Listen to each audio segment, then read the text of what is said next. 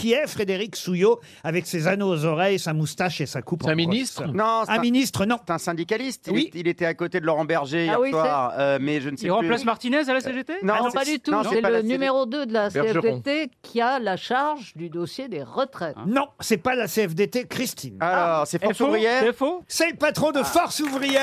Bonne réponse.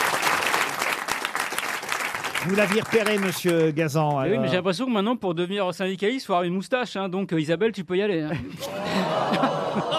Oh. Oh, ça, c'est désagréable. Ah oui, bah, bah, elle a pas de moustache, qu'est-ce que tu racontes elle a une moustache Ah si, dans la à bouche. l'intérieur. Dans la bouche, oui. Ah, dans la bouche, c'est une moustache. Je vous répondrais bien, mais tu as la bouche pleine. C'est ce qu'on disait.